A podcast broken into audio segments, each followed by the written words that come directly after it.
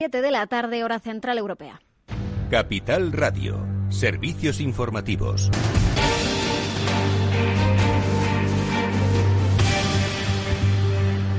Buenas tardes. Empezamos repasando las últimas cifras eh, de coronavirus en eh, nuestro país. El Ministerio de Sanidad ha notificado este martes 435 nuevas muertes. Es de nuevo un máximo diario en la segunda ola. El número de contagios asciende a 13.000 159. De ellos, 5.897 eh, corresponden a las últimas 24 horas. En total, nuestro país ya supera el millón y medio de casos según los datos oficiales. Eso en cuanto a las cifras. Miramos también a las restricciones. En la tarde ya nos va dejando una primera idea sobre cómo podrían enfocarse las fiestas eh, navideñas. Eh, Pablo Anzola, cuéntanos. Sí, Lucía, porque el Gobierno de Cataluña prevé que durante esas fechas las reuniones sociales no podrán superar las 10 personas que deberán ser como máximo de solo dos grupos de convivencia habitual. Mantiene además que el toque de queda seguirá a las 10 de la noche, incluso en Nochevieja. Es un plan que nos permite bocetar las medidas que podrían anunciar el resto de comunidades para las fiestas y un plan también que el Gobierno anuncia junto con las medidas de su desescalada, porque a partir del próximo lunes en Cataluña se reabre la restauración hasta las 5 de la tarde y a un 30% de su aforo, un 50% en el caso de teatros, cines o museos, que también podrán eh, retomar a partir de ese día su actividad. Cataluña, por cierto, se suma a la petición que ha lanzado esta mañana Ignacio Aguado, el vicepresidente de la Comunidad de Madrid. Quiere que todos los madrileños puedan hacerse un test de antígenos antes de Navidad y ha pedido al Gobierno autorizar a las farmacias para poder realizarlos. Y a pesar de que se reduce ligeramente la incidencia acumulada en España, Cantabria, Castilla-La Mancha se suman a Navarra y prorrogan los confinamientos perimetrales hasta diciembre. En Burgos, La Rioja y Asturias aumenta la preocupación por la presión en las UCIs. Gracias, eh, Pablo. Pues eso por el lado del coronavirus. En la arena política sigue el tira y afloja en torno a los presupuestos. En la sesión de control en el Senado, el presidente del Gobierno, Pedro Sánchez, ha celebrado este martes esa amplia mayoría de diputados, entre ellos Bildu, que han avalado la tramitación de los eh, presupuestos. Ha evitado posicionarse sobre las críticas eh, que está recibiendo incluso desde dentro del PSOE. Respondía, en todo caso, a las duras acusaciones que le ha lanzado el portavoz del Partido Popular, Javier Maroto, de integrar, dice, en la dirección del Estado a una formación que quiere derribar al régimen. Escuchamos a Pedro Sánchez. Claro que son necesarios estos presupuestos y la gran pregunta que nos tenemos que hacer es ¿dónde está la derecha?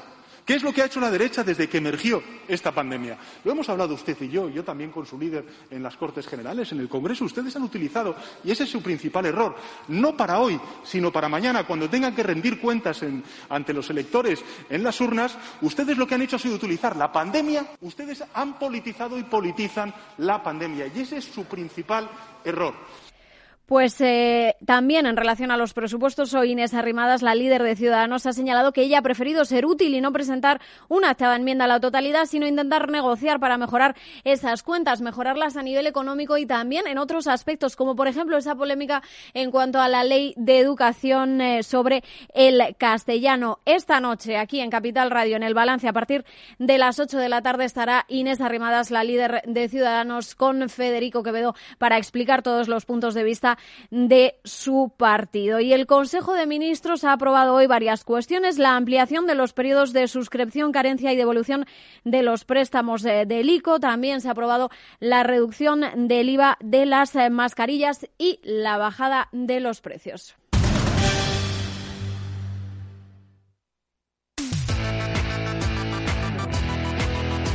Atención oyentes, noticia de alcance para inversores. XTB elimina las comisiones. Ahora con XTB puedes comprar y vender acciones y ETFs con cero comisiones. ¿Has oído bien?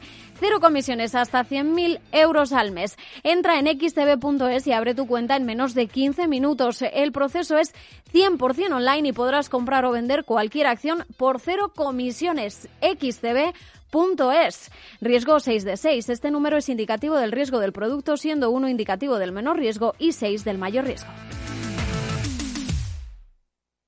Únete al periódico líder en el sector económico. Suscríbete a El Economista y recíbelo todos los días en tu casa o en tu correo electrónico. Más información en el 902 88 93 93 o en club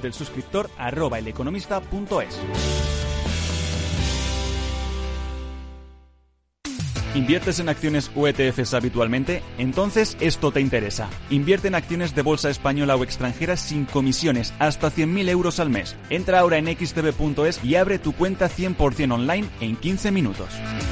Riesgo 6 de 6. Este número es indicativo del riesgo del producto, siendo uno indicativo del menor riesgo y 6 del mayor riesgo. Si estás pensando en comprar una casa, entra en cuchabank.es y accede a nuestra oferta hipotecaria. Cuchabank, el banco de tu nueva casa.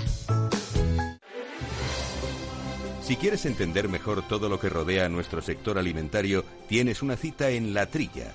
Un gran equipo de especialistas te acercará a la actualidad económica y política desde el campo hasta la mesa Conocerás sus principales innovaciones sin olvidar las producciones más tradicionales. Los sábados de 8 a 9 de la mañana con Juan Quintana, La Trilla de Capital Radio. Este programa de ciberseguridad lo hacemos con la ayuda de McAfee, que ya sabéis que son históricos en el mundo de la seguridad informática. Hoy son capaces de dar cobertura íntegra tanto a particulares como a empresas en todo el recorrido que requiere la información y su protección, desde el dispositivo hasta la nube. Con ellos empezamos este programa.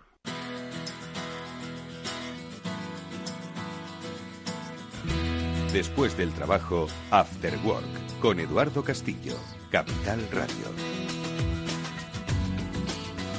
Pues muy buenas tardes amigos y bienvenidos un día más a este After Work que hoy nuevamente en un formato especial recibe a los amigos de Sofos. Con ellos vamos a tratar de repasar lo que podemos hacer como particulares y como empresas de aquí a final de año. Ojo que queda muy poco y yo creo que este 2020 sin duda alguna ha sido una auténtica experiencia para la humanidad en su conjunto, pero para las empresas. Han pasado muchas cosas, siguen pasando muchas cosas y yo creo que además del dichoso coronavirus hay otro protagonista que es precisamente derivado de la dependencia que, digital que nos ha generado el coronavirus, que es el de la ciberseguridad. Lo hemos hablado en los últimos meses, seguiremos hablando de ello y hoy yo creo que es un buen momento pues, para hacer quizás una especie de balance y sobre todo una especie de adelanto de las cosas que nos deben importar eh, en el próximo año, en el año 2021. Y lo vamos a hacer al calor, yo creo que de una cita importante que es el llamado Sofos Day. Eh, tanto Mónica eh, Valle como Pablo Sanemeterio, nuestros especialistas en el programa, que conocen ampliamente. Mónica, ¿qué tal? Muy buenas tardes. Hola, buenas tardes a todos. Pablo Sanemeterio, buenas tardes, amigo, ¿cómo estás? Buenas tardes, Eduardo. Buenas tardes, Mónica. Muy bien, ¿qué tal vosotros? Pues hoy nuestro protagonismo, Mónica, eh, lo tiene Sofos para hablarnos precisamente de Sofos Day. Ahora vamos a saludar a Ricardo Mate, que es el director general de la compañía, para que nos cuente un poco esas líneas que, eh, como quien dice, en un par de días van a tener lugar y que son las que van a marcar ¿no? esa agenda de ciberseguridad para 2021. Esta cita importante, sobre todo porque se hace balance ¿no? del año 2020, vaya año 2020 y de lo que va a ser el año 2021, ¿no? Pues eh, efectivamente, o sea, eh, desde, desde Sofos llevamos eh, realizando ya bastantes años nuestro, nuestro evento Sofos Day. En años anteriores, por supuesto, era un evento presencial que hacíamos en Madrid, en Barcelona, en Lisboa y en Oporto. Y bueno, pues por desgracia las circunstancias este año nos obligan a hacerlo en formato virtual y lógicamente lo que vamos a intentar es que por un lado eh, traiga contenidos que le interese a bueno pues a todos nuestros clientes y a todos nuestros nuestros partners que sean contenidos eh, interesantes que sean contenidos novedosos y yo creo que va a ser un gran evento. La verdad es que eh, tenemos tenemos en estos momentos ya más de 1.100 personas registradas lo cual pues es una cifra importante. O sea si, si nos ponemos a sumar Sí, el número de personas que, se registraban a los cuatro eventos estaba un poquito por encima, pero bueno, todavía quedan eh, tres días para, para, el evento y bueno, pues esperamos seguir creciendo el número de, de, registros y, por supuesto, de, asistentes. ¿no? Oye, Ricardo, una pregunta que te hago. Em, en el Sophos Day del año 2019 nadie pensaba que íbamos a vivir un año como este, ¿no? un año semejante. Pero yo no sé si habría cosas que que dirías, oye, acertamos y de hecho se potenciaron precisamente por eh, la irrupción de la pandemia? ¿O cambió las estrategias completamente esto del coronavirus? No, la verdad es que yo creo que por, por lo menos en el caso de Sofos, la estrategia que teníamos estaba totalmente alineada con lo que ha pasado. Intento, intento explicarme. O sea, nosotros desde hace muchos años venimos diciendo que el perímetro se ha difuminado, o sea, que ya no existe algo como el perímetro, que tenemos que estar en un entorno de, de cero confianza, de cero trust, y toda nuestra estrategia estaba orientada hacia ese, hacia ese camino. Entonces, en estos momentos, el que los empleados estén trabajando en su oficina o que estén trabajando desde su domicilio, que estén trabajando con un eh, sistema eh, eh, profesional o que estén trabajando con un sistema de uso doméstico, siempre y cuando estén utilizando los elementos de protección que Sofos aporta, podemos decir que están, están en una situación bastante, bastante tranquila y de, y de alta protección. Dicho esto, por supuesto, hay que ser hay que ser cautos, pero como había que serlo antes. O sea, yo creo que desde ese punto de vista, bueno, pues las cosas no, no, no han cambiado. Y lo que sí que es cierto es que los ciberdelincuentes, o sea, cada vez están más preparados. Yo no quiero utilizar la expresión de que cada vez son más listos, porque no son más listos, sino que lo que tienen son, por un lado, cada vez más herramientas y saben perfectamente eh, cómo atacar, dónde atacar y cuál es el momento de atacar. O sea, yo creo que, ese es el, mayor de los problemas, ¿no? Y que encuentran eh, la vulnerabilidad eh, de la empresa, que en muchos casos, una vez que ha sucedido el incidente, te, te, pones a analizar por dónde ha entrado y dices, si es que ni siquiera sabía que tenía este sistema desprotegido o que no estaba parcheado o que no tenía los últimos elementos de protección y además que estaba fuera del control de pero ya es tarde. O sea, quiero decir que, el impacto que ha tenido eso es, es, muy elevado. Y por eso, por eso también es muy importante el, componente de no solo de protección, sino de detección y de respuesta, y es entrar en el componente humano que cada vez eh, es más importante. Eh, los atacantes están eh, en lo que denominamos hands-on, o sea, están detrás de un teclado viendo el momento adecuado en el que, bueno, pues desplegar, desplegar ese, ese ransomware después de haber robado ya todas las identidades, haber subido, eh, eh, eh, escalado de privilegios, etcétera, etcétera, y es en ese momento cuando lanzan el ataque. Por lo tanto, es importantísimo ser capaces de detectar y ser capaces de responder a la mayor celeridad posible. Y para ello, pues hace falta automatizar todos estos procesos, hace falta no dejar huecos, por lo tanto, el concepto de seguridad sincronizada, de sistema de ciberseguridad que tiene Sophos, que evita tener elementos que no hablan entre sí y que al final sean el hueco por el cual los ciberdelincuentes se, cuelan, pues que, cada vez sea menor. Y como decía antes, el factor humano pues el tener un servicio de, de, threat response eh, ante estas amenazas y poder responder de una manera automática con personas detrás de, detrás de las herramientas que permiten hacer la detección, pero que permitan responder de manera automática e inmediata. Y esto es algo que desde Sofos eh, le estamos dando una importancia muy importante. Mm. Y me gustaría puntualizar que nos da igual que sea una empresa muy grande a que sea una pyme con 20 usuarios, porque claro, una de las cosas que nos dicen las pymes es, bueno, sí, una gran empresa se puede permitir un SOC, se puede permitir un SIEM, se puede permitir, se pueden permitir. Bueno, con los servicios que nosotros proporcionamos en estos momentos a través de nuestros partners, una empresa de 20 usuarios puede recibir el mismo nivel de servicio que una gran empresa. Detección y, y respuesta ante lo inevitable, ¿no? Mónica, adelante. Sí, Ricardo, además de, esto que decíais, ¿no? Esa detección, esa, esa respuesta, pues eh, bueno, el, evento vais a ahondar en las tendencias del, próximo año, cómo hacerles frente y, mira que es complicado, Ricardo, este año hacer predicciones, ¿no? Pero bueno, la verdad es que desde Sofos siempre las hacéis muy bien, sabéis dónde mirar. Y me gustaría saber, em, porque como bien decías, pues los eh, ciberdelincuentes no es que sean listos, pero tienen muchos recursos y mucho dinero, ¿no? Y además de detectar y de responder hay que adaptarse a, esos, eh, a esos ataques, ¿no? ¿Cómo, cómo, lo, ¿Cómo lo hacéis y qué es lo que vais a contarnos para adaptarnos eh, y adaptar también los sistemas de seguridad a las nuevas amenazas? Sí, vamos a ver. O sea, yo, yo creo que luego Iván entrará un poco más en detalle lo que es el panorama de amenazas para el año 2021. Eh, pero lo que no hay duda es eh, un poco lo que he comentado antes, ¿no? que los ciberdelincuentes eh, están interactuando de una manera, de una manera totalmente online, hands-on, y, saben perfectamente cuándo, cuándo, cuándo atacar, cuándo desplegar bueno, pues ese ransomware o lo que tengan que desplegar. ¿no? Por lo tanto, nuestros sistemas tienen que ser capaces de generar eh, sensores, sensores que extraigan información de todos los componentes de ciberseguridad que tenemos en la, que tenemos en la empresa, es ser capaces de, gestionar un repositorio de toda esa información, lo que se viene denominando un, data lake, y pasar del concepto de endpoint detection and response a pasar al concepto de extended detection and response, es decir, que ya no solamente detectamos las amenazas de los, de los endpoints y de los servidores, sino que detectamos las amenazas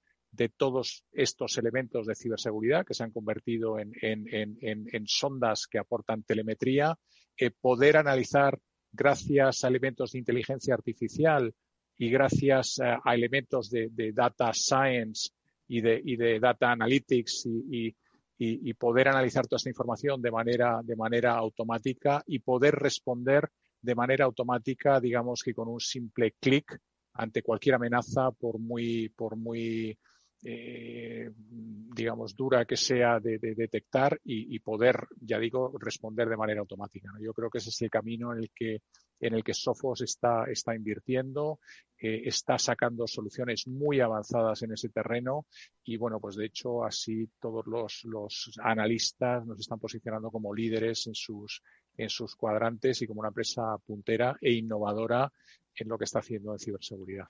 Pablo, adelante.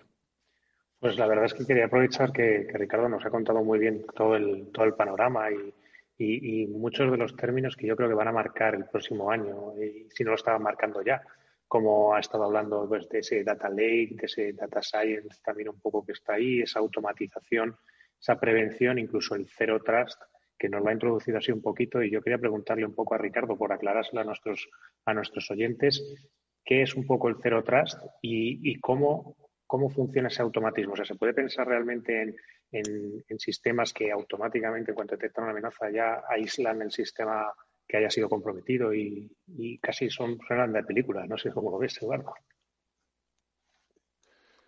Bueno, el concepto, el concepto Zero Trust eh, al final eh, es, un concepto sencillo y es el, pensar que no estamos protegidos y que, y que vamos a sufrir un ataque y por lo tanto el estar preparados para, para, defendernos de ese ataque que seguro vamos a recibir. O sea, yo creo que, que, desde ese punto de vista es, es una manera sencilla de, definir lo que es el, el, el, Zero Trust.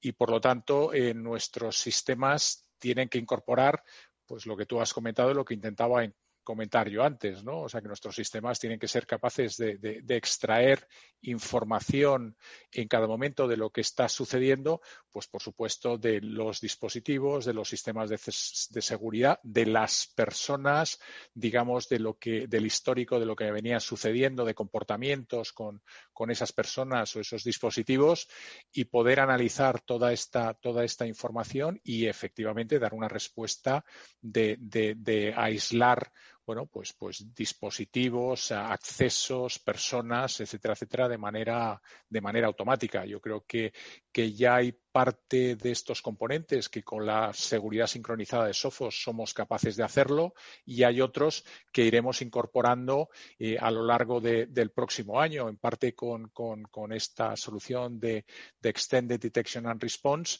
y, parte con eh, bueno, pues, eh, productos o soluciones adicionales que se irán incorporando dentro de nuestra estrategia de Zero Trust.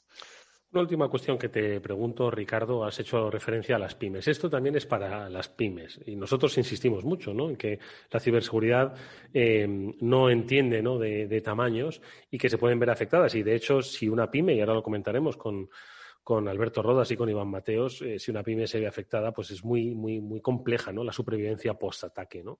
Pero aún así, aún así da la sensación de que muchas veces estamos predicando en el desierto y de que estamos hablando para la comunidad de ciberseguridad, que sí nos entiende, pero esa gran comunidad empresarial no es que no nos acabe de entender, sino que no acaba de creerse que esto es una amenaza real. Ha entendido que la pandemia es una amenaza para la salud mundial y ahí ha adoptado todas las medidas dolorosas y, sin embargo, esto que es una amenaza que va a seguir incluso después de la pandemia, parece que no acaba de interiorizarlo. ¿Qué es lo que debemos hacer? ¿Qué tenemos que hacer de más para que den ese salto cualitativo? Ricardo. Bueno, yo creo que es una labor de todos. O sea, vosotros creo que estáis haciendo una labor tremendamente importante lo que es la divulgación de la ciberseguridad y, desde luego, bueno, pues agradeceros esa, esa, labor tan importante que estáis, que estáis haciendo. Pero bueno, no solamente es una labor vuestra, lógicamente es una labor, por un lado, de las administraciones públicas y, no estamos hablando de poner en el, plan España Digital 2025 que hace falta formar a 20.000 profesionales, que por supuesto eso es, eso es importante y es necesario. Yo creo que se queda un poquito corto porque dice, dice expertos en ciberseguridad, más expertos en Big Data, Analytics y otras tecnologías. Quiero decir que si, si te pones a dividir al final cuántos quedan en ciberseguridad, pues no quedarán tantos. Por lo tanto, yo creo que hay que ser un poquito más, un poquito más eh, ambiciosos y, bueno, pues, pues poner en marcha planes reales para formar a esos expertos en ciberseguridad que son necesarios. Eso por un lado. Por otro lado, eh, yo creo que, que, también dentro de las administraciones públicas, y es verdad que algunas comunidades autónomas están empezando a hacer una labor importante de concienciar a las empresas, o sea, a las empresas de su comunidad y el, y el bueno, pues el, hacerles ver de la importancia de la ciberseguridad. Hay otras comunidades autónomas que además están poniendo fondos para, eh, de alguna manera, financiar eh, la inversión en ciberseguridad en las pymes. Yo creo que esto también es importante, pero no son todas, o sea, son muy pocas comunidades autónomas las que lo están haciendo. El otro día asistí a una mesa redonda con la comunidad de La Rioja y, bueno, pues hablaban de fondos concretos en esta, en esta línea. Pues qué bueno sería que el resto de las comunidades autónomas hicieran esto, hicieran esto mismo, ¿no? Y luego, pues eh, dentro en los colegios, en el bachillerato, en las universidades, o sea, debiera de ser eh, un tema obligado. O sea, decir que una materia en ciberseguridad eh, al final tampoco va a llevar eh, tantísimo y bueno, pues yo creo que sería importante. Pero claro, si tenemos en cuenta que en estos momentos y cada tres meses estamos cambiando los planes de formación de todos los estudiantes en España, estamos diciendo que pasen de curso sin aprobar absolutamente nada, hablar de formación en ciberseguridad, pues ¿qué quieres que te, qué quieres que te diga? Y perdona que es algo que, que, me duele, me duele profundamente porque si, si las personas no están formadas y no tienen una una, base suficiente. bueno, una base suficiente y además un, un, un interés en, en, mejorarse a uno mismo, pues difícilmente hablar de un tema específico de formación en ciberseguridad, yo creo que estoy predicando en el desierto, pero bueno, espero que, espero que, que salga adelante, ¿no? Y luego, bueno, pues hay organismos que creo que están haciendo una buena labor, eh, INCIBE, CCN, CERT, y creo que ese es otro camino que se debe de seguir eh, potenciando y el conjunto de todas estas cosas, pues a lo mejor nos permiten que, que lleguemos a una situación eh, más o menos más o menos aceptable. Y luego por supuesto la formación dentro de las empresas bueno pues yo creo que las eh, empresas que nos están escuchando grandes y pequeñas o aquellos que tienen vínculos empresariales con empresas tienen una importante oportunidad para empezar a avanzar en el camino de la cultura de ciberseguridad en una cita como el Sophos Day, que si no me equivoco, Ricardo, va a tener lugar el día 19 de eh, noviembre, mm, nada, pasado mañana, como quien dice, así que todavía hay oportunidad para entender que, y ahora vamos a dar datos concretos, esto es algo que debéis incorporar exactamente igual, que debéis eh, pensar en los planes estratégicos de futuro de vuestras empresas. Nos ha dado Ricardo Mate, el director general de Sophos, las pistas. Ricardo, mucha suerte con el evento, que que la realidad no nos cambie mucho el escenario, pero bueno, si cambia, pues ya nos adaptaremos a él. Mucha suerte y muchísimas gracias. No hemos oído, estaba silenciado. Sí, perdón, muchísimas, muchísimas gracias a vosotros. Gracias, Ricardo. Nos vemos el jueves. Perfecto. Y nosotros, Mónica, Pablo, vamos a seguir hablando porque ahora enseguida vamos a saludar a más especialistas de Sofos, como es el caso de Iván Mateos y de Alberto Rodas, a los que les vamos a preguntar si realmente es cierto, y sobre todo que nos escuchen las empresas, eh, esto de que la mayoría de ellas que han sufrido un ciberataque, un ciberataque, hay muchas que no van a volver a operar como empresas, pero hay otras cuyo futuro va a ser totalmente diferente, ¿no? Esto es como las, las secuelas, ¿no? Por desgracia estamos hablando en esos analogismos, ¿no? De la pandemia hay unos efectos secundarios, ¿no? Que, que deja la COVID importantes. Un ciberataque, me atrevo a decir, Mónica, Pablo, que deja también unos efectos secundarios muy importantes, ¿verdad, Mónica?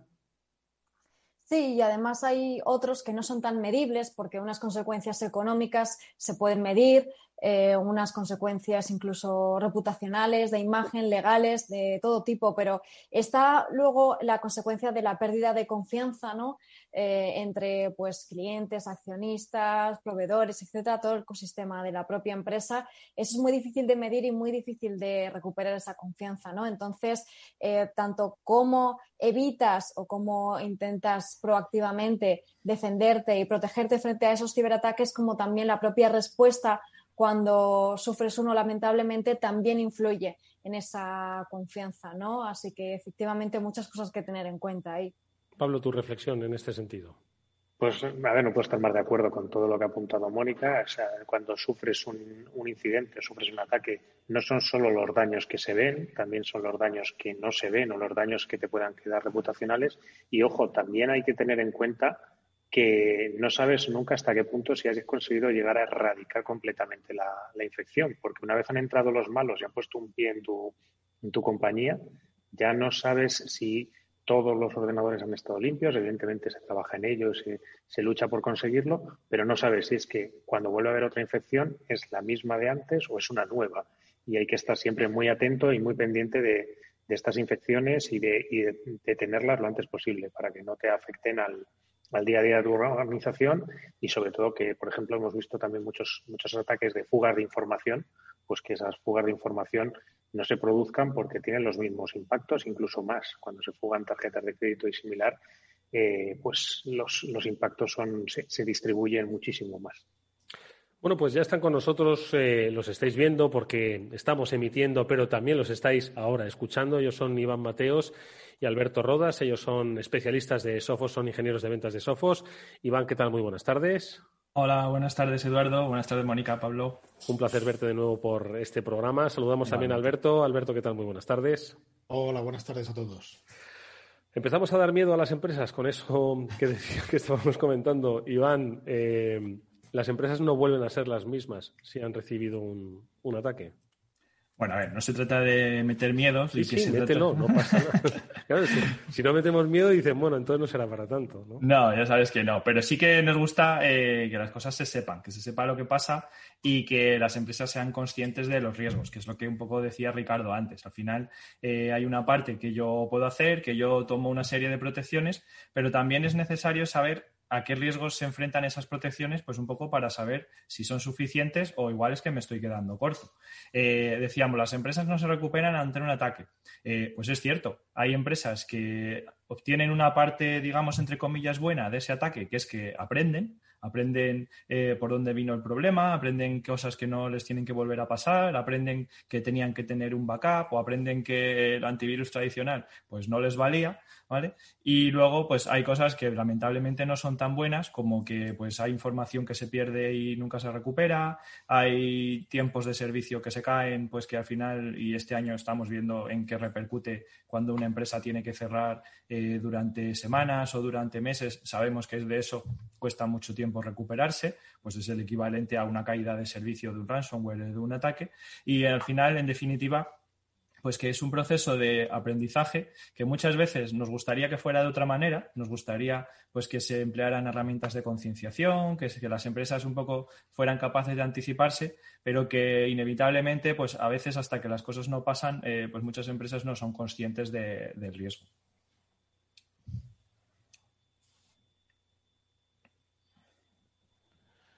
Yo añadiría... que tenía silencio el micrófono, que no... no estas tecnologías... Eh, bueno, pues este silencio de radio que también Alberto, perdona, adelante. La pérdida de reputación de la empresa. O sea, imaginad una compañía de seguro, una compañía médica, donde, pues, eh, no solo, porque en los últimos ataques de ransomware no solo cifran los datos, sino que además los roban. Así pues, eh, esas empresas acaban de o sus datos están siendo ya difundidos por todo el mundo, los están comprando al mejor postor. En fin, eh, ahí hay una pérdida de confianza por parte del cliente eh, bastante alta. Es decir, mañana pues alguien se tiene que hacer pues, un seguro médico y a lo mejor elige otra empresa solo por, por las noticias que ha oído. En ese sentido, yo por, ahondar un poco en lo que estaba diciendo Alberto, mm, yo siempre pongo el caso de Mossack Fonseca, este bufete de abogados que sufrió una fuga de información con información comprometida. No lo he llegado a comprobar nunca, pero no creo que el nivel de clientes que, que tenga ahora sean exactamente los mismos. Moni. Sí, efectivamente, esto es algo que debería preocupar a las empresas y como bien decía Ricardo antes, grandes y pequeñas, porque no olvidemos que aquí precisamente las pymes, que en España son las que, las que más eh, representan el ecosistema empresarial, pues son las que más están sufriendo porque también son objetivo de ataques. Y comentabas antes, eh, Eduardo, este informe de Sofos, esta encuesta que se ha hecho responsables de, IT de diferentes empresas y me llama mucho la atención eh, algunos de los resultados porque, por ejemplo, eh, pues dice que los resultados revelan ¿no? que las víctimas de ataques de ransomware, que como sabemos pues está afectando a todo tipo de empresas también, han dedicado proporcionalmente menos tiempo y menos recursos también a la prevención Em, que a la respuesta. Es decir, que han dedicado al final más tiempo a pagar el rescate de ransomware o a recuperar todo el destrozo que ha hecho el ransomware que a invertir en prevención, ¿no? en, en, soluciones de seguridad, comparado con las empresas que no han sido atacadas, que efectivamente habían invertido más en seguridad. O sea, que son datos palpables realmente, ¿no? Eh, que podemos ver que efectivamente esa prevención, esa inversión tiene resultados. Porque eh, a propósito de lo que dice Mónica, eh, ¿cuál puede ser el destrozo que pueden llegar a causar en una compañía? ¿Hay, ¿Hay niveles de destrozo en función de los niveles, como decía Moni, de preparación eh, o de prevención? ¿Hasta qué punto se puede llegar a, en fin, a, generar un problema de continuidad real, un problema que les va a hacer perder valor, un problema que les va a hacer no ser los mismos en un futuro? ¿Hasta dónde diríais que se puede profundizar? Iván y Alberto. Bueno, a ver, al final eh, depende mucho del tipo de negocio y de, un poco eh, la criticidad de esos datos que se pierdan, ¿no? Pero, pero es cierto que hay casos, pues desde he perdido la facturación de los diez últimos años, que mm, bueno, es terrible, pero vamos, seguimos adelante, a empresas que dicen, pues es que, como hemos visto eh, ahora mismo que decía Alberto, empresas de salud, pues eh, en estos días atrás de empresas de salud, pues eh, empresas que han visto como su agenda de pacientes eh, no está disponible, los médicos tienen que ir a trabajar y a lo mejor no saben a quién tienen que atender o no tienen la información disponible para continuar ese negocio. ¿Qué pasa? Que eso, pues depende de tu modelo eh, se ve incluso casos en que la empresa pues tiene que cerrar porque no tiene forma de seguir, porque dice, mira, es que el destrozo que me han hecho me impide totalmente continuar porque no tengo ni mis proveedores, ni mi capacidad de asumir el servicio y aparte de eso, el coste que me llevaría a recuperarme de ello, como decía Mónica, no solo en cuánto me va a costar un rescate, eh, que muchas veces decimos, no hay que pagar los rescates por, miles de motivos, ¿no? Bueno, es que no solo es el dinero de pagar el rescate, es el, tiempo y el dinero en horas hombre que te va a llevar recuperar un backup, ponerlo todo a funcionar, eh, dejarlo preparado para que no te pase mañana otra vez, porque, y eso lo hemos dicho muchas veces, cuando yo pago un rescate de ransomware la primera vez, que sepa y que tenga muy claro que el que lo pague pasa a formar parte de la lista de clientes de esa empresa que ha creado el ransomware y que en el nuevo producto, la nueva versión, se van a, se van a preocupar mucho de quererte enseñar para decirte, tengo una nueva versión de ransomware, ¿quieres probarlo? Y por no hablar de eh, no solo el coste que ha comentado Iván, eh, luego ya em, toda la parte legal protección de datos, multas, demuestra que tenías las medidas adecuadas, demuestra que estaban bien. En fin, hay una serie de, normativas que hay que cumplir. Se cumplían todas, se, estaban, se estaba haciendo de forma correcta, tal y como especifica la ley. Eh, al final, pues eh, por desgracia, eh, dejar una puerta abierta también tiene responsabilidad para el que la deja. no solo para el que entra aprovechando esa puerta que está abierta y, estamos hablando con las últimas, eh, la RGPD, etcétera, grandes, eh, son sumas muy elevadas eh, económicamente hablando. Y de todas formas, incidiendo un poco en este último tema, hemos hablado de hasta dónde se puede destrozar, ¿no? El destrozo hasta dónde puede llegar. Nos habéis explicado muy bien que efectivamente puede impedir la continuidad, puede suponer un coste añadido, puede crear una dependencia a través de ese rescate, que ha sido muy interesante eso que has comentado, y por supuesto lo que dice Alberto, ¿no? El incumplimiento normativo, que estuvimos hablando muchísimos, muchísimos meses del compliance, del el cumplimiento de, las, de la ley de protección de datos y el que también ha apuntado antes Alberto, el reputacional, ¿no? Entonces, em, vamos a ponerlo por la parte de la prevención. Eh, como apuntaba Ricardo, como muchas veces hemos apuntado en, en este programa, la inevitabilidad del, ataque es, eh, forma parte del día a día de las empresas. ¿no? Entonces, em, ¿qué grado de prevención se puede tener? También hay escalas de prevención. Eh, quiero decirte, hay eh, nivel 1, nivel 2, nivel 3 en función del coste, en función de la necesidad, en función de lo que crea una empresa que, que necesita. Dice, no, mira, a mí solo un poco, no tengo mucho dinero, entonces un nivel 1, ¿no? No, no muy esto. ¿Cómo funcionan esos niveles de prevención? Vamos a empezar por ti, Alberto, y seguimos por Iván. Vale. A ver, está claro que una, una micropyme, eh, cuanta más seguridad tengo, evidentemente, más inversión en esa seguridad tengo que hacer. Entonces llega un momento que, hablando rápido y mal, no sale rentable seguir invirtiendo en seguridad. Eh, entonces eh, habrá que tomar un término medio. Es más, si se hace de forma adecuada, uno debería saber qué problemas de seguridad tiene y trata de aproximarse a ellos. Al final es asintotático, es decir, vas llegando, llegando, nunca llegarás a la seguridad 100%, pero tratas de aproximarte a ella. Llega un momento que para subir un puntito más en ese ranking tienes que invertir muchísimo dinero. Eh, ¿Te compensa? Pues a lo mejor no. Eh, incluso es más, para conseguir ese puntito más de seguridad, eh, si, si ahí hubiera cualquier tipo de falla, ¿qué problema habría? Imagina que, por ejemplo, pues es eh, un servidor online. Si al final, por no tener pues, eh, unos sistemas WAF adecuados, te lo tiran abajo, ¿cuánto tiempo vas a tardar en recuperarlo? A lo mejor piensa por, por el otro lado, ¿vale? ¿Me lo, me, lo, ¿Me lo pueden tirar? Sí. ¿Voy a invertir en ello? No. ¿Por qué? Porque al final, si yo me pongo a arreglarlo, en tanto tiempo puedo tenerlo otra vez funcionando y, sin embargo, tener un sistema que me que me solvente esa, esa problemática, me cuesta más caro. Eso ya la, cada empresa debe, debe ajustar ahí los umbrales que, que estime oportunos. Iván. Bueno, a ver, eh, y esto es un poco, os hago un poco spoiler de cosas que vamos a contar el, el jueves que viene, ¿vale? Interesante, nos gustan los spoilers. los que no ha contado Ricardo nos los cuentas tú.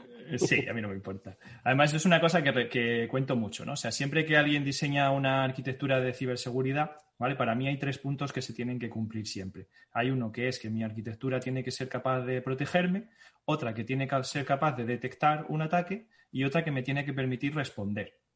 Entonces, en ese orden, eh, proteger, detectar y responder va la de más a menos prioridad muchas veces, La parte de protección es, digamos, la esencial, en la que yo deposito eh, toda mi, digamos, mis esfuerzos en la tecnología para que me defienda un poco de, pues, de ese ransomware o de cualquier amenaza, La capa de detección, que es donde aparecen las capacidades de EDR, estas capacidades de threat hunting, de forense, que hablamos muchas veces, sería la capa a la que yo le sumo seguridad a mi protección, porque gracias a ella pues consigo eh, detectar un ataque cuando todavía a lo mejor no se ha ejecutado un ransomware, pero sí que hay una filtración, cosas así, ¿vale?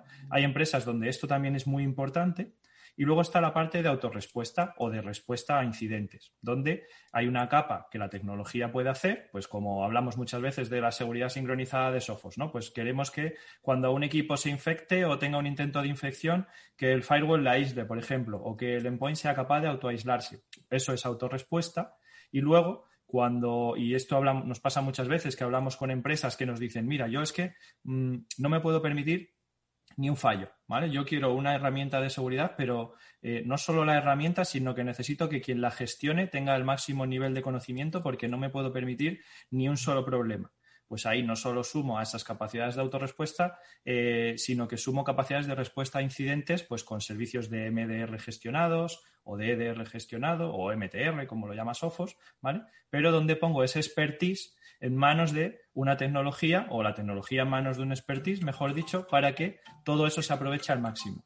¿Es todo 100% importante? Eh, para mí sí, ¿no? ¿Qué os voy a decir? Pero realmente, pues bueno, cada empresa ve cuánto de importante es para ellos, pues si se pueden permitir el llegar a ver una intrusión 12 horas más tarde o a lo mejor si es el viernes, ¿verdad? El lunes, o lo que ellos necesitan es un 24 por 7 porque eh, si en el fin de semana se van, pues alguien tiene que estar pendiente de todo lo que pase para que el lunes eh, no tengan un incidente. Entonces, bueno, pues es un poco sabiendo que esas tres premisas se tienen que cumplir, protección, detección y respuesta, pues ir escalando el nivel de seguridad hasta que se consiga el, objetivo, básicamente. Yo quería aprovechar, ya que tenemos aquí a dos expertos como son tanto Iván como Alberto, eh, preguntarles un poco por, por cuáles son las, las campañas o los actores que más, ataques están lanzando. He estado observando un poco vuestro blog y tenéis un artículo muy interesante sobre uno de los malwares más conocidos y que más daño está haciendo, que es Ryuk. Pues, pues nos podéis comentar un poco qué malwares o qué tendencias estáis viendo tanto en el campo del malware y en, los ataques y cómo eh, una empresa o una pyme se puede eh, beneficiar de estos artículos de inteligencia que, que ponéis y cómo le puede sacar partido para protegerse. Yo mismo, Alberto. Venga, vamos con Alberto. Venga. Vale, como, habéis comentado, por ejemplo, Ryuk está muy activo. Eh, Revil también hemos visto que está muy activo. Al final, ¿cómo, te puedes proteger? Pues sobre todo eh, con, evidentemente, con soluciones, pero que, que tengan capacidades, como ahora sé que es un nombre muy marketingiano, Next Gen, de nueva generación, que te permitan eh, detectar por comportamiento. Bueno, al final un ransomware no lo vas a poder detectar a través de... Eh, perdón, hace un momento, como habéis comentado, hay familia y me están... te cojo, te cojo el testigo, Albert. que además, como me lo sé, sabía lo que ibas a decir. O sea, básicamente lo que, lo que quería decir Alberto. Eh, aparece Ryuk, que tiene como 100 veces más recaudación que el resto de jugadores de ransomware eh, del panorama de ciberamenazas. Aparece BitPayment, aparece Revil, aparece Ragnar Locker, que no sé si lo habéis visto, que además introduce un concepto eh, que para mí, la verdad, me resultó bastante chocante, como fue el de incorporar su propia máquina virtual vulnerable a un ataque. ¿Vale? ¿Qué consigue con esto? Imaginaros que tengo un sistema de, parcheo virtual o un IPS donde o yo soy muy, muy metódico actualizando parches y con eso pienso que tengo todo el problema resuelto y de repente recibo un ataque en el que se me incorpora a ese ataque la vulnerabilidad que el atacante necesita. ¿Qué, pasa aquí? Que toda mi prevención de parchear antes, de mi parcheo virtual, de cualquier tipo de metodología reactiva así, acaba de dejar de serme útil.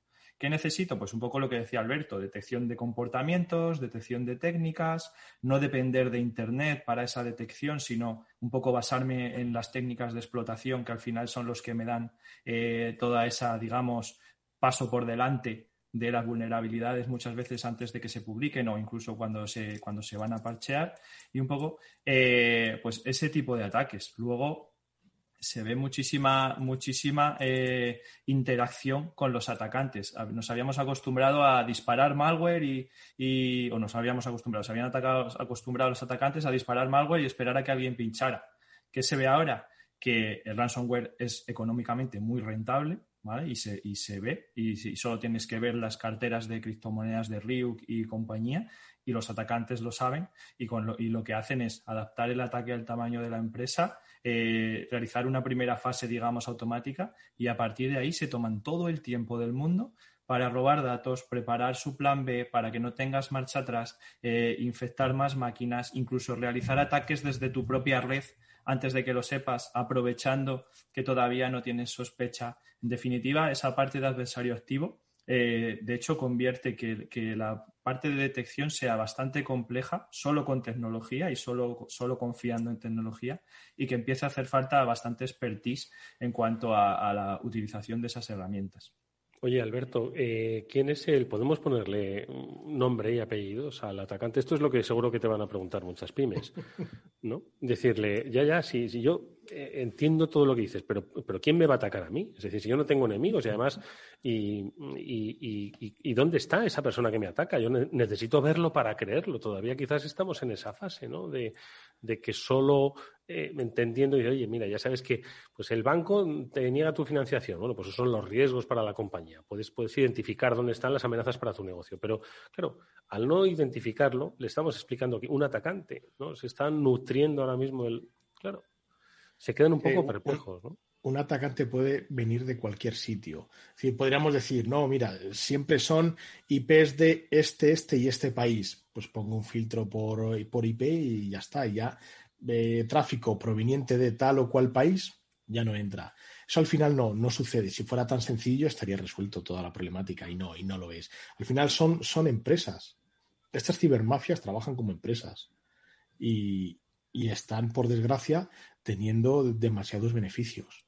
¿Por qué? Porque todavía, pues eh, eh, creo que Ricardo ya, lo ha estado comentando, la inversión en seguridad, pues em, por desgracia se sigue viendo como un gasto, no como una inversión que va a proteger mis activos, va a proteger eh, mis datos, que al final es el, activo principal que como empresa me permite seguir trabajando. Entonces, al final, es importante pensar que el ataque puede venir desde cualquier sitio y sobre todo incluso hasta del propio trabajador, no porque él nos quiera atacar, sino porque él mismo abre, abre la puerta al primero que llama.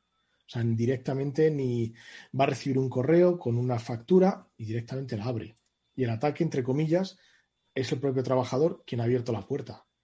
O sea que mm, al final es, es muy complicado eh, poner un, un origen a todo esto si fuera tan fácil ya, ya estaría resuelto, pero... No tendríamos programa ni estaríamos sentados todos aquí. Correcto. Mónica, adelante.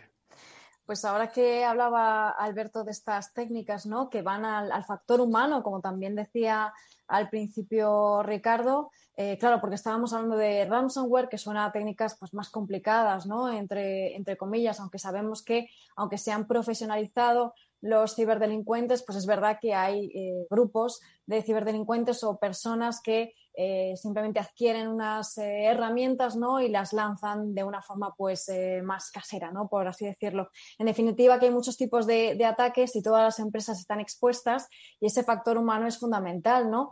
Y ahora que estamos cerca de, de, una fecha también relevante que aumenta en el número de ataques y de estafas, que es el Black Friday, vosotros desde Sofos además habéis lanzado una serie de recomendaciones que me parecen muy interesantes porque también las empresas, los empleados, los usuarios al fin y al cabo pues son víctimas constantemente de estos ataques de ingeniería social, de estafas, eh, y ahora además, eh, pues eh, por el efecto de COVID aumentan también las compras online. En definitiva, ¿qué claves podemos dar, Iván, Alberto, para protegernos, que los empleados y que nosotros como usuarios nos protejamos de este tipo de estafas que además son cíclicas? Bueno, pues yo creo que además antes habéis hablado de, un concepto que era el de Zero Trust, ¿vale? El concepto de confianza cero. Me parece que aplica muy bien aquí. ¿Por qué? Porque básicamente eh, lo que nos hace es desconfiar. Yo tengo que desconfiar, sí, ¿de qué? De los superchollos, tengo que desconfiar de las web que no conozco, tengo que desconfiar de que me lleguen emails con enlaces que yo no he pedido eh, y sobre todo muchas veces ponerte en un caso que aunque suene mal decirlo, en el peor de los casos. Es decir, yo me fío de la web, perfecto. Eh, como es una web que compro todos los días, voy a guardar mi tarjeta de crédito en ella. Y entonces, ¿qué pasa? Que el día de mañana, cuando le roben los datos a esa empresa, si es que se los roban o tiene un incidente de seguridad, de repente yo he perdido la trazabilidad de mi tarjeta. Y, el día de mañana puedo tener un robo de, dinero en mi tarjeta o puedo tener una compra no autorizada y yo decir, pues qué raro, si no me he metido en ninguna web eh, rara, ¿no? Y lo he hecho todo bien. Pues si tomo esas precauciones y me dedico a no ir eh, perdiendo trazabilidad de mis datos, no guardando tarjetas, no comprando donde no me fío, un poco verificando y sospechando, pues muchas veces la mitad del trabajo ya la tenemos hecha. Luego, pues muchas veces sentido común, eh, comprar, pues eso, en tiendas de confianza. Hemos dado muchas veces los consejos pues, del típico candadito, aunque bueno, ya no nos garantiza mucho a día de hoy, pero bueno, ahí está, ¿vale? También es, importante tomar ciertas medidas y, tener especial cuidado y yo creo que con eso se resume la gran mayoría. No sé si quieres eh, apuntar algunas más, las ha resumido estupendamente Iván. Alberto, pero bueno, yo creo que también las empresas que quieren vender de cara al ciber, eh, eh, iba a decir al ciber, estoy pensando en el Cyber Monday ya, o sea, para que veáis, ¿eh? ya, ya da el salto, ya da el salto. Entonces, entiendo que, pues tú lo hablabas al principio, Alberto, ¿no? La reputación, tú quieres pues generar seguridad y yo creo que además es que es un valor, cada vez más sitios dices tú, oye, ¿y este sitio será, será bueno, será fiable? ¿no? Yo creo que ahí está también un poco el valor añadido que alguien te puede ofrecer, ¿no? decir, oye, yo soy fiable porque de verdad tengo todo mi servicio de, venta online absolutamente protegido, ¿no? Yo creo que también eso es algo que de cara a días importantes, ¿no? Ahora que vendrá la campaña de Navidad, pues muchas empresas querrán hacerlo, ¿no? Sí, correcto. Al final, eh, sobre todo, eh, Iván, como habéis comentado, lo ha resumido muy bien, eh, la reputación de esas páginas, de, dónde salen. O sea, hay que tener mucho cuidado. A veces incluso nos pueden llegar a través de, intentos de phishing, publicidad no deseada. Al final consiguen miles de correos electrónicos, envían una campaña y de ahí pues la gente pica. Y yo creo que además deben tener listados de gente propensa a picar porque yo creo que el que pica ya en alguna ya queda como cliente potencial para nuevas campañas de este estilo. Y al final, eh, pero, pero o sea, yo he llegado a ver incluso timos con letra pequeña, que además eh, son legales, porque reclamas luego al banco, donde te ofrecen algún producto a un precio muy barato, lo compras en Internet, y la letra pequeña dice que si no dices nada, pasados 30 días te pasan a cobrar no sé cuánto. Y cuando tú reclamas eso al banco, te dicen, no, eso, eso estaba escrito. O sea, no, no hay no hay trampa, no, no lo has leído. Así que está incluso hasta confabulado el banco con ello. no, no creo. Pero cuando vas a reclamar porque has tenido un cobro supuestamente indebido, o sea que al final hay que tener mucho cuidado, leer todas las condiciones, ver todo y y procurar no acceder a, esos correos que nadie sabe de dónde vienen y pues que tienen esos, esos cebos, esos, esos anzuelos. Luego otra, otra cosa que, sí... Me, he quedado muerto eh, con esto de la letra pequeña. Estoy empezando a pensar, digo, madre mía, digo, la letra pequeña. Eso por leer. certifico que es cierto porque le ha pasado a una persona que, conozco y cuando ha reclamado al banco, el banco le ha pedido, enséñame la web le enseña la web, le dicen, ahí estaba escrito, no lo has leído. O sea, no te vamos a hacer la retrocesión o no sé el término eh, que usan exactamente, no, no lo van a hacer porque usted ha firmado o ha aceptado esas condiciones. ¿Y ahora qué haces? Bueno, pues cancelas tarjeta, te sales del banco, no lo sé, pero eh, vas a tener un problema.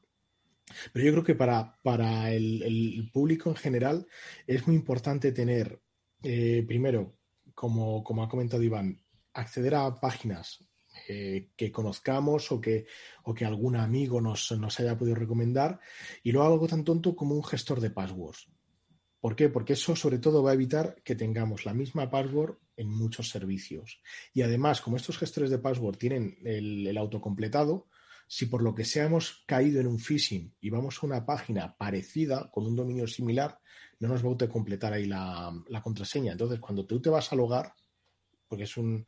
Si no te autocompleta ahí, está claro que algo raro está ocurriendo. O sea que yo creo que para, el público en general, esto es muy interesante utilizar un sistema de este estilo para poder tener passwords eh, más complejas, distintas en cada site y además si ves que la aplicación no te autocompleta, sospecha que a lo mejor no estás viendo la web que tú crees que es. Madre mía, cuántos frentes se quedan abiertos en el mundo de la ciberseguridad, pero bueno, poco a poco los vamos a ir tapando como las vulnerabilidades y con la ayuda de especialistas como Iván Mateos y Alberto Rodas, pues yo creo que lo vamos a lograr. Ellos estarán en este Sophos Day, entiendo que tendréis ponencias, nos has dado algún spoiler. Eh, un poco más, hombre, ¿en qué las vais a centrar? A ver, la tuya, Iván, ¿de qué va a ser? Bueno, pues en la mía eh, vamos a hablar de varias cosas. Vamos a hablar de las capas de seguridad, vamos a un poco a ver formas en las que te pueden atacar y formas en las que se te puede descubrir eh, puntos vulnerables. Vamos un poco a jugar con eso y vamos a ver cómo protegernos de eso. Y sin entrar mucho más en detalle, porque quiero que, la veáis, eh, ese sería el resumen. Vamos a tocar eh, sabéis que pues, tocamos parte de técnica, pero también nos gusta que sea fácil de entender para todo el mundo, para que no eh, se pierdan y no les parezca muy complejo. Es algo además que nos gusta hacer mucho en Sofos, contar las cosas de forma que, cualquiera las pueda entender. Y, vamos a ir un poco por ahí. Además, justo lo decía Alberto, que se combine eh, sentido común y que ese sentido común que muchas veces tampoco vamos a delegar todo en él, pues que si no llega hasta el final, que la otra parte la haga la tecnología y que la tecnología nos ayude a protegernos de lo que se nos pase por alto, de lo que no nos demos cuenta o de un poco de cuando consigan engañarnos, pues que haya un plan B, que alguien se encargue de, protegernos y han conseguido seguir adelante. ¿Y en tu caso, Alberto? Pues haremos con herramientas que son gratuitas, porque no Software no me deja comprar herramientas extrañas y pasar la factura.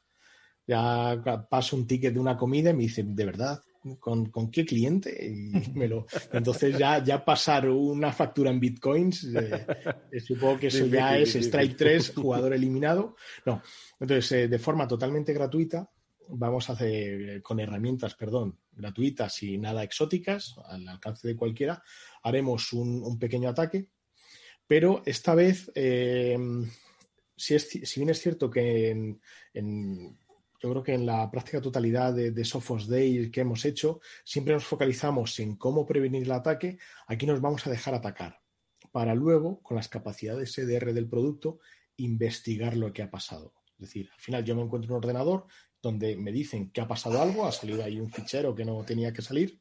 Oye, ¿y, por dónde ha venido esto? ¿Qué, ¿Qué, ocurre aquí? Y eso es lo que, lo que vamos a hacer. Vamos a deconstruir el ataque. Pues es muy interesante. La verdad es que en otro próximo programa vamos a hablar de qué pasaría si hiciésemos un examen de vulnerabilidad em, del tejido empresarial español. Igual nos daba un patatús de ver esos, esos resultados. pues, pues, deseamos, por supuesto, toda la suerte del mundo para este Sofos Day a Iván Mateos y Alberto Rodas, dos de sus especialistas más destacados. Y, por supuesto, agradecer a Mónica Valle y a Pablo Sanemeterio que nos hayan acompañado en este programa interesantísimo especial que hemos desarrollado, como siempre, con la ayuda de de nuestros especialistas. Mónica, Pablo, que nos vemos todos en el Sofos, ¿os parece? Así, ahí estaremos. Iván y Alberto, muchísimas gracias, mucha suerte para el futuro. Vosotros, hasta luego. Nosotros, amigos, nos despedimos hasta una nueva edición de este programa que, por supuesto, volverá en la sintonía de Capital Radio y que hoy pues, os está acompañando en otros formatos. De ahí un poco, pues, esa familiaridad con la que nos hemos tratado, porque es que nos estamos viendo. Gracias, amigos, hasta muy pronto. Adiós.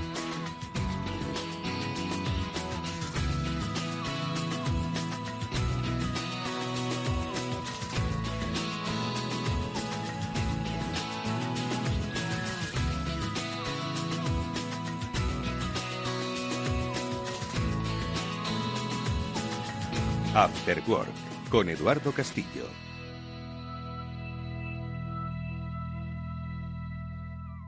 Y os recordamos que este programa lo hemos realizado gracias a McAfee, que son, como sabéis, una empresa histórica en el mundo de la seguridad de la información y que hoy, desde el dispositivo a la nube, nos protegen tanto si eres una persona, un particular, como si eres una empresa. Con ellos hemos realizado este programa.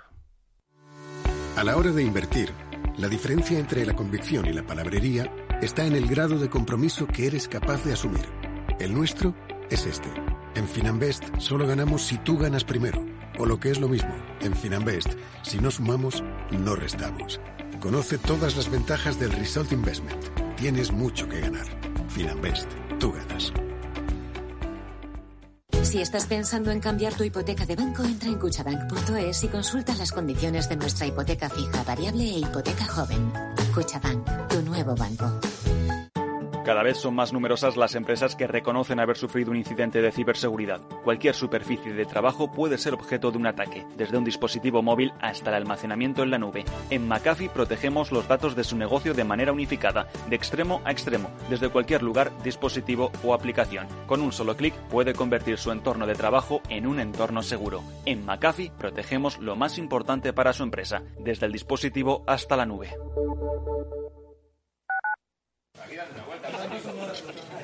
Cuidado en las reuniones familiares. Estoy harta de no poder reunirme con mi gente como yo quiero. Igual que mi abuela, que esta es la última reunión familiar en la que estará. La contagié de COVID el otro día y la enterramos hoy. Comunidad de Madrid. En Metro de Madrid llevamos más de 100 años observando cada mirada y ahora que solo te vemos los ojos, queremos ver que te sientes seguro. Por eso, desinfectamos diariamente nuestros trenes e instalaciones. Contamos con un sistema automático de control de acceso y aplicamos la apertura automática de puertas. En Metro, miramos por ti. Metro de Madrid, Comunidad de Madrid. Si te encuentras con situaciones de violencia hacia las mujeres, da un paso al frente. Sé valiente y si eres hombre, hazlo. Si eres hombre, implícate y no permitas, toleres ni justifiques la violencia de género, porque contigo somos iguales. Pacto de Estado contra la Violencia de Género, Comunidad de Madrid.